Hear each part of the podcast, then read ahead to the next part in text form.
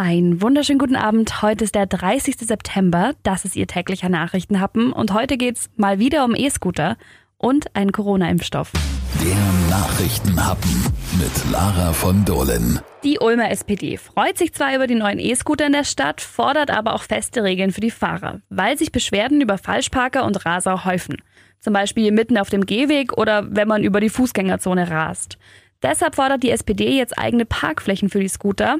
Gegen das Rasen könnten die Hersteller die Scooter drosseln, sobald sie in eine festgelegte Zone, also zum Beispiel eine Fußgängerzone, fahren. Der Anbieter Tier würde das in anderen Städten auch schon so machen, sagt die SPD. Und tatsächlich, zum Beispiel in Dortmund, werden die Tierroller auf 6 kmh gedrosselt. Ob das allerdings so rechtens ist, weiß man nicht so richtig. Denn man darf von außen nicht in ein Kraftfahrzeug eingreifen. Zumindest für den Geschäftsführer des E-Rollerdienstes Voi stellt sich das dann ganz klar dar. Er sagt, das widerspricht dem Gesetz und steht deshalb völlig außer Frage für ihn. Aber ein E-Scooter ist überhaupt kein Kraftfahrzeug, sondern ein Elektro-Kleinstfahrzeug. Und für die gibt es eine entsprechende Regel noch nicht. Es bleibt also weiter spannend. Ich glaube, die E-Scooter beschäftigen uns wirklich noch eine ganze Weile, auch hier im Nachrichtenhappen. Der Nachrichtenhappen Coronavirus. Es gibt Neuigkeiten vom Corona-Impfstoff. Das Tübinger Biopharmaunternehmen CureVac hat nämlich die zweite Phase eingeläutet bei der Prüfung seines Corona-Impfstoffkandidaten. Der erste von 690 Teilnehmern ist geimpft. Die Studie läuft in Peru und Panama.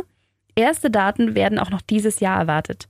Dann soll die globale klinische Studie mit bis zu 30.000 Teilnehmern starten.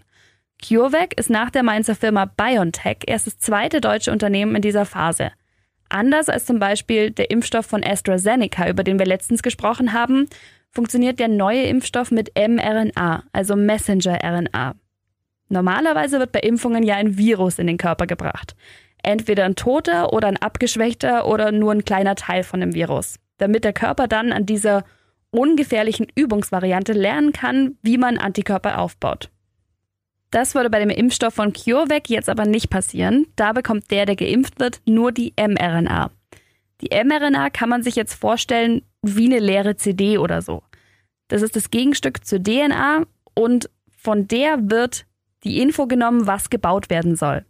Am PC entwirft man dann jetzt genau den Code, den der Körper braucht, um das Virus zu bekämpfen. Und dann brennt man den quasi auf die mRNA-CD.